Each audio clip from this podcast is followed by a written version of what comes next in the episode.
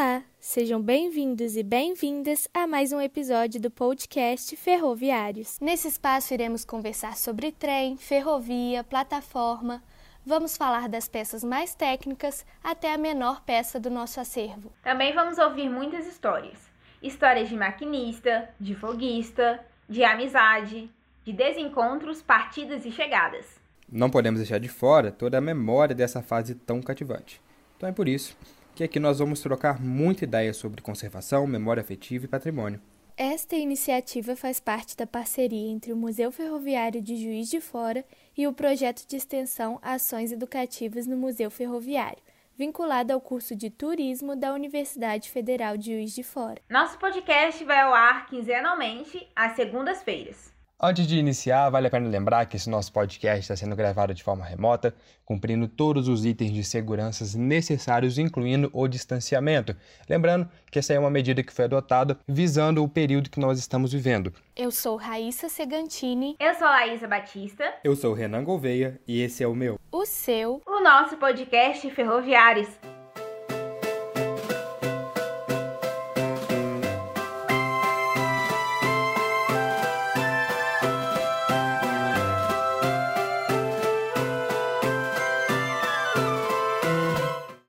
Neste segundo episódio, ouviremos os relatos de Manuel Monachese, que além de ser um dos responsáveis pela criação do nosso museu, também trabalhou por 25 anos na ferrovia e nos contou um pouco dessa experiência. Ele foi engenheiro eletricista da Rede Ferroviária Federal e chefe de subestações em rede aérea de tração. Filho de ferroviário, foi criando laços afetivos e de amizade no ambiente de trabalho, tendo na família o suporte para assumir as responsabilidades do cargo que ocupou.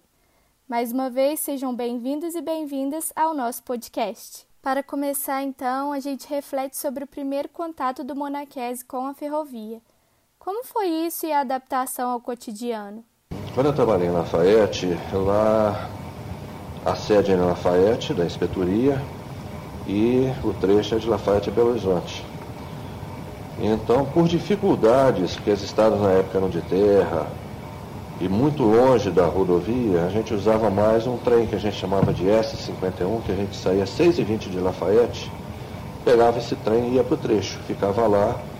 Quando ele voltava à tardinha de Belo Horizonte, a gente retornava de novo esse trem, fazendo inspeção, fazendo acompanhamento de obra e outras coisas lá em Lafayette. Lá morava na República com mais dois colegas da rede também em Lafayette.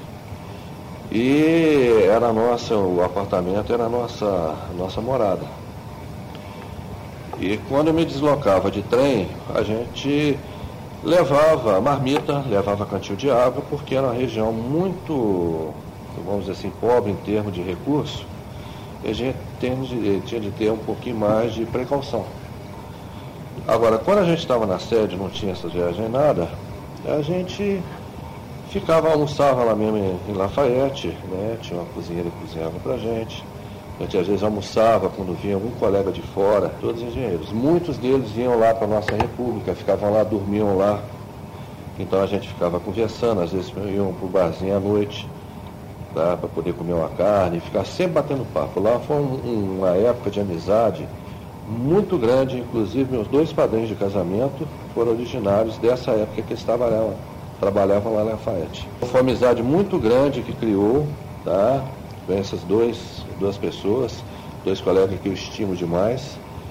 E foi justamente nesse dia a dia, porque a gente estava sempre em contato, um com o outro, trocando as experiências, eu mais, mais novo ainda, querendo aprender tudo aquilo ali, não só da minha área, mas de outras áreas. Então eu estabeleci um, um de relações muito grande, tanto com funcionários quanto com os colegas engenheiros. Trabalhar na ferrovia devia demandar uma rotina extensa e muito complicada. Era um desafio conciliar com a relação familiar, por exemplo? Não, continuou do mesmo jeito. Viajando do mesmo jeito. E uma coisa engraçada, porque a ferrovia, para nós, ela entra no coração. Lá em casa, pelo meu pai e pela minha mãe, que meu pai foi ferroviário anos e anos, então eu já cresci vendo o relacionamento do meu pai com a minha mãe com relação a isso, nunca houve problema. E também na, com a minha esposa também nunca houve problema.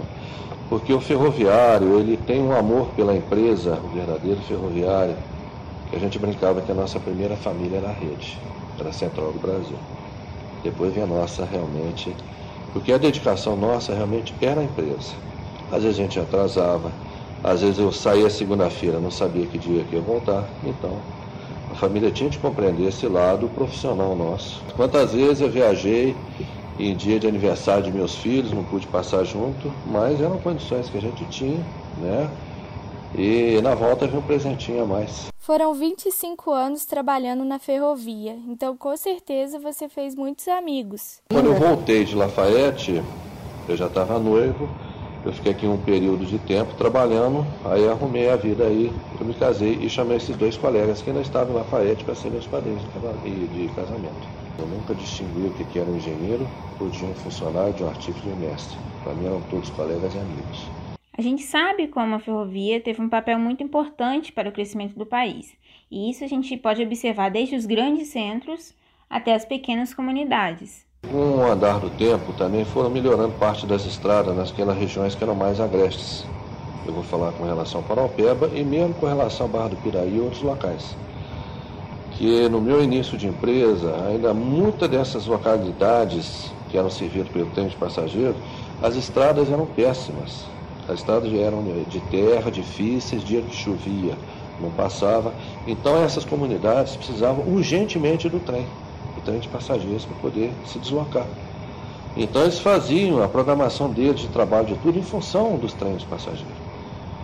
Então eu tive muito contato com o pessoal de Lafayette, lá naquela região de Moeda, Brumadinho, Belo Vale, mesmo aqui para baixo, na Serra do Mar, estava até comentando com o Marco Aurélio há poucos minutos atrás, a dificuldade na Serra do Mar, quando se tirou um trem chamado Barrinha, que é de Barra até Japeri e subia, porque tem locais lá que o trem era o único meio do pessoal poder se deslocar. Então hoje o que, que eles fazem, sem trem de passageiro?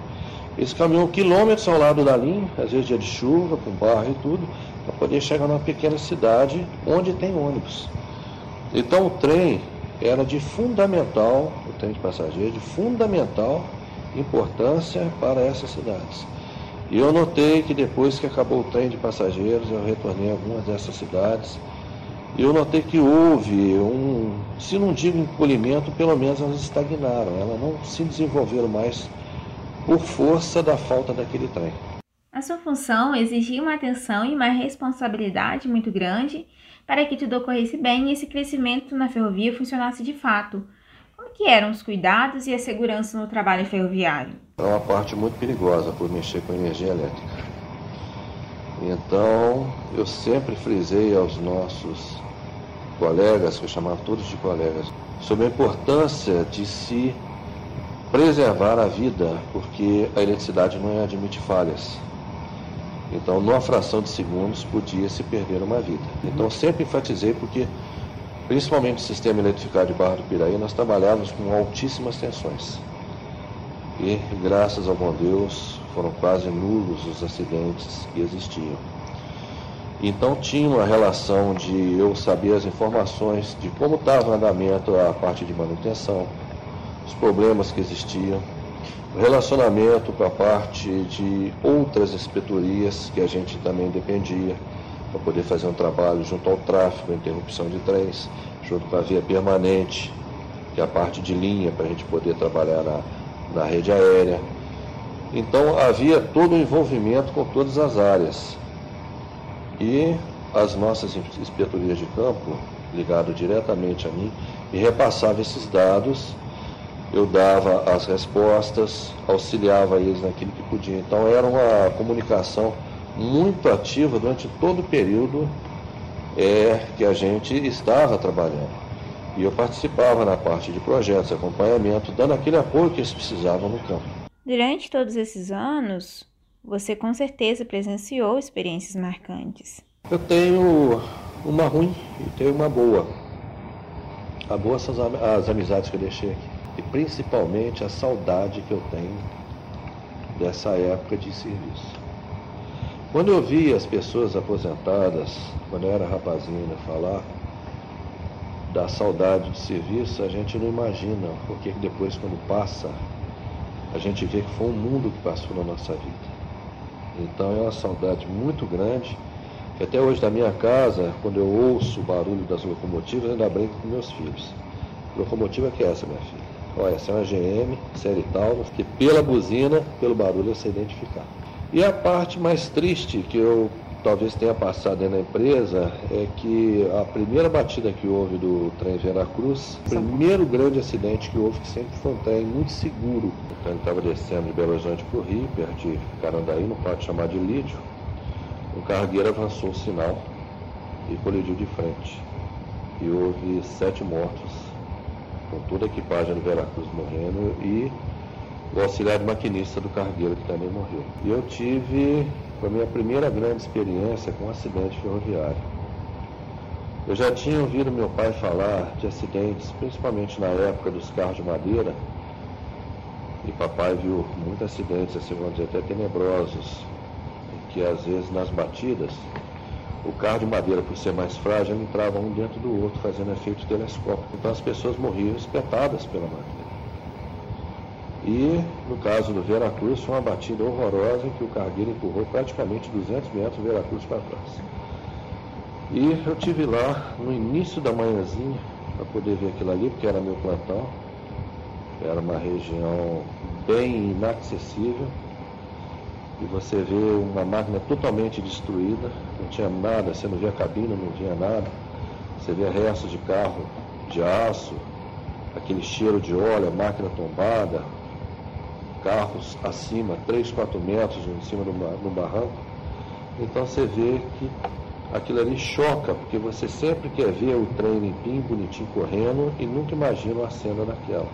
Realmente foi uma coisa assim muito triste ver, inclusive, colegas nossos que perderam a vida. Eles eram ferroviários aqui de Dumont, faziam parte da escala aqui de Dumont.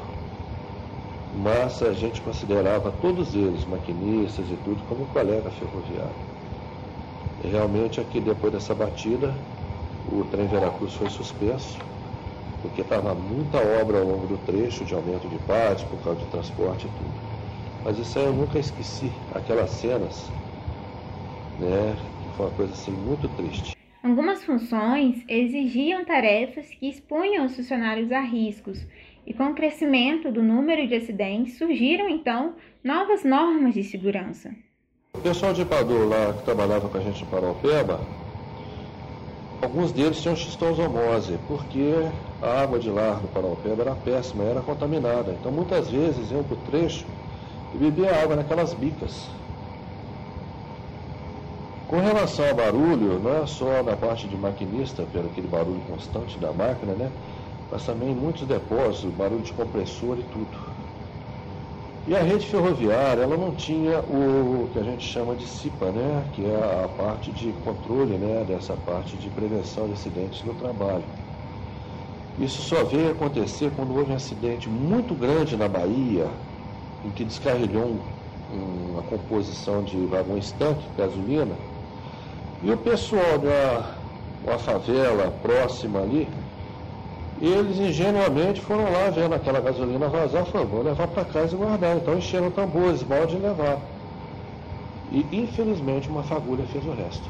Na hora que explodiu, explodiu tudo. Os vagões, casa, e foi uma mortandade muito grande.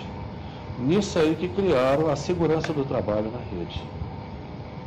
A partir desse momento viu-se que nós, muitos dos nossos funcionários trabalhavam despreparados, sem capacete, sem luva, sem bota, faltando equipamento de segurança como varas de manobra de alta tensão, escadas, escadas, é, vamos dizer assim, seguras, não aquelas fabricadas artesanalmente, as escadas de fibra, e outros equipamentos com pessoal de via permanente e tudo, que a gente vê na história, porque antigamente o pessoal trabalhava de chapeuzinho, descalço, não tinha proteção, não tinha capa nem nada. Então, a partir disso aí, quer dizer, uma coisa foi muito recente, talvez isso aí não, eu não me recordo, mas acho que foi nos anos 70 que aconteceu isso aí, é que deu-se um valor maior à parte de segurança e da saúde do ferroviário.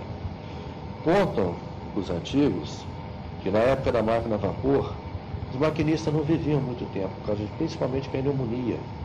Porque aquele calor na cabine, aquela porta tipo butterfly que abria para ter acesso a jogar o carvão ou a lenha ali na fornalha, aquele calor, E às vezes ele descia debaixo de chuva fria para poder verificar alguma coisa na máquina da composição. Então tinha uma vida útil muito reduzida. Foi na época do Major Alencastro Guimarães, nos anos 50, que ele inclusive estabeleceu que as pessoas, os maquinistas que morriam de acidentes nas máquinas, fossem entregues às famílias em caixões. O que, que acontecia era o seguinte, às vezes dava um vazamento da fornalha e sempre vazava para dentro da cabine e a equipagem morria toda queimada com aquela água, água a 150 graus, com a pressão de 180 libras. Não era difícil isso acontecer. Então, a pessoa toda queimada, morta, eles envolviam, na época, em folha de bananeira e entregava a família daquele jeito. Até que esse coronel, ele falou, não, vai entregar dentro de um caixão. Então, você vê que as condições de trabalho antigamente eram coisas super rudes. O pessoal sofria.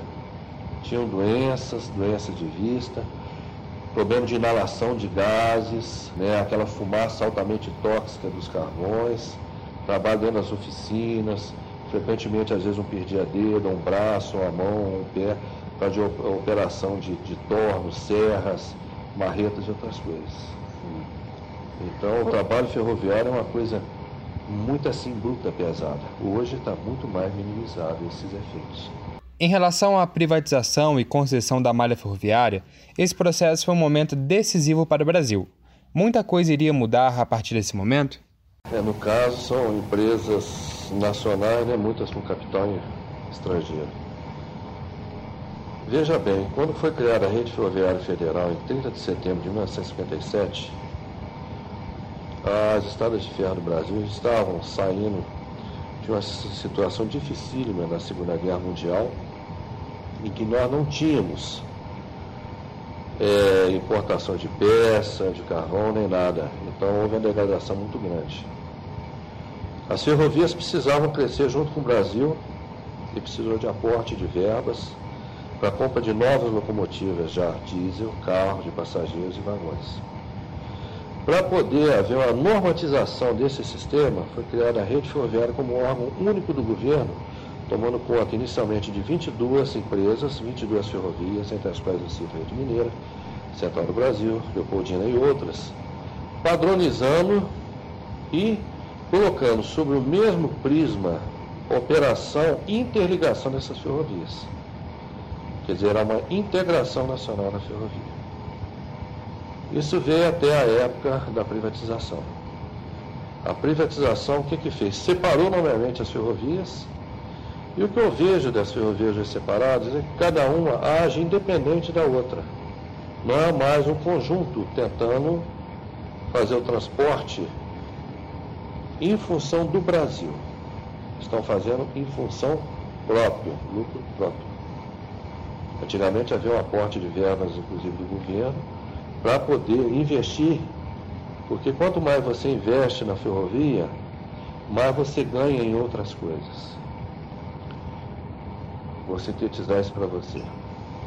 Se você investe na ferrovia, está comprando locomotiva, está comprando vagão, está expandindo as linhas, está deixando de degradar as rodovias, está deixando de comprar petróleo importado para caminhão, está deixando de ter acidentes nas rodovias, está deixando, inclusive, um colega, isso é um dado que um colega nosso do DNE há 10 anos atrás falou, que de cada 10 leitos no Brasil, 6 de traumatologia são para acidentes de trânsito.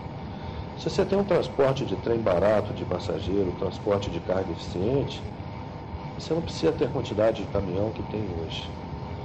O maior exemplo disso é a Via Dutra, entre Rio e São Paulo. É aquela rodovia congestionada de caminhão e uma linha ferroviária que já foi praticamente um exemplo de transporte nos anos 30, que transportava até, tinha até vagão para peixe, levar do Rio para São Paulo, vagão de fruta, trem das águas, animais de raça, tudo era transportado pela ferrovia e essa ferrovia hoje está ociosa. Infelizmente, essa foi uma política adotada de transporte de curta, média e longa distância de trem de passageiro no Brasil já está encerrado. Isso aí já veio a decisão de cima, isso aí via outras áreas, que a ferrovia é para transportar cargas. Então Sim. simplesmente tiraram. De uma certa maneira, você vê que Antigamente nós não tínhamos as estradas que temos hoje. A própria viaduta, por exemplo, nos moldes como é hoje, ela foi construída nos anos 50. Então tudo era por trem. Então eu entendo, mesmo como ferroviário e defensor ardoroso da ferrovia, que existem cargas ferroviárias e cargas não ferroviárias. Falando um pouco sobre a preservação da memória ferroviária, o senhor teve grande participação na formação do núcleo histórico ferroviário, que deu origem ao Museu Ferroviário. Quais outros espaços do tipo o senhor teve participação ou conhece? Eu já visitei lá o de Paranapiacaba, em São Paulo, né? o Museu de Engenho de Dentro, que eu participei também, na sua, na sua construção, e o de São João del Rei. E como o senhor enxerga o papel do museu nessa ação? Te falo que eu fiquei felicíssimo quando foi assinado o contrato com a Funalfa para poder fazer a reforma do museu e ele novamente virar um centro de cultura. Porque Juiz de Fora é uma cidade carente de cultura, em termos de espaços. Esse próprio local onde nós estamos aqui, ele era aberto na época da rede, assim como a Galeria da Baronesa ali no museu, para que artistas da cidade, sem custo nenhum, viessem se apresentar aqui.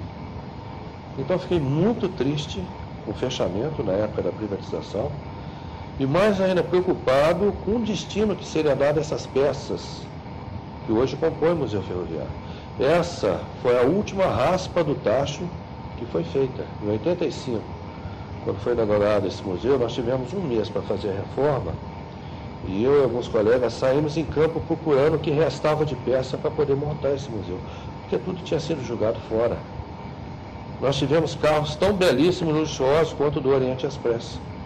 No entanto, foi tudo sucateado, perdeu-se tudo. Então, hoje o que tem ali no museu é uma pálida ideia daquilo que foi a história, a brilhante, a fulgurosa história da ferrovia. Então, caiu assim como uma luva esse contrato com a Fundalfa, Achei de extremamente assim, bom gosto a reforma que foi feita.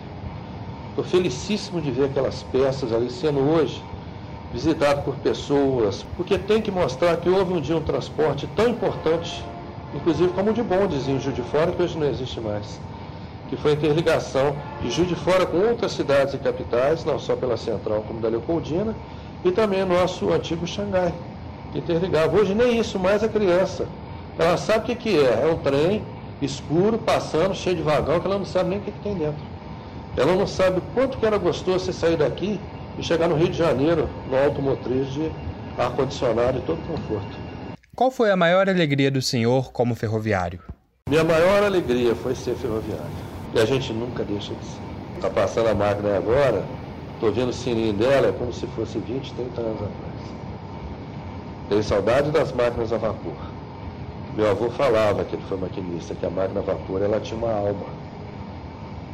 Você vendo ela funcionando, ela resfolegando aquele vapor, as braçagens funcionando, então ela tinha uma vida.